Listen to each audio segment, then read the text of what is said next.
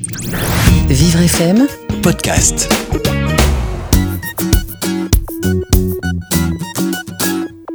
Aujourd'hui, je vais aborder le thème de la communication, notion qui n'est pas forcément bien acquise chez les enfants avec certains troubles. C'est dans ce cadre-là que je vais vous présenter le livre Ben et les habiletés sociales, la communication.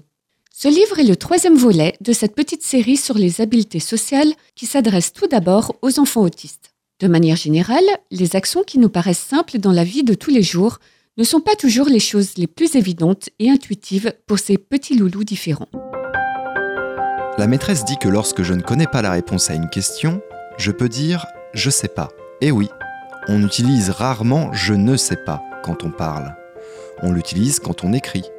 Ce n'est pas grave de ne pas savoir. Parfois, je ne comprends pas ce que l'on me dit et je ne sais pas quoi dire. Plutôt que de me taire, je peux dire je comprends pas ou j'ai pas compris. La personne répétera ou expliquera d'une autre manière pour que je comprenne.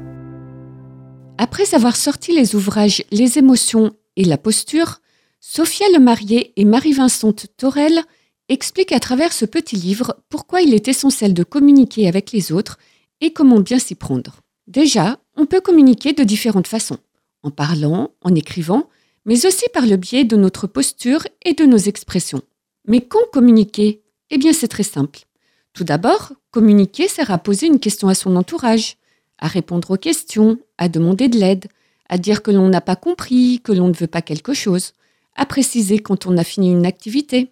Et il existe encore plein d'autres exemples. Mais pour bien communiquer, il y a aussi des codes. Par exemple, interpeller la personne à qui on va s'adresser, surtout si elle est déjà occupée, attendre que la personne soit disponible si on lui demande de l'aide. Bref, ce sont les règles de politesse. Mais attention, ce n'est pas parce qu'on demande quelque chose qu'on l'obtiendra forcément. Ce petit guide est très bien fait. Mi-album, mi-bande dessinée, il nous apprend comment bien communiquer et dans quel but. Les parents apprécieront ce support très didactique qu'ils peuvent également utiliser avec des enfants non autistes. Si certains boutchous n'ont aucun mal à s'exprimer, il faut malgré tout leur apprendre quelles sont les règles à respecter pour bien communiquer avec les autres.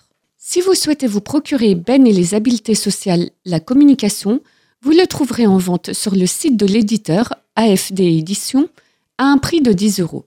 Et pour trouver les autres titres de cette série de mini-livres, rendez-vous directement sur les sites de livreaccès.fr ou vivrefm.com.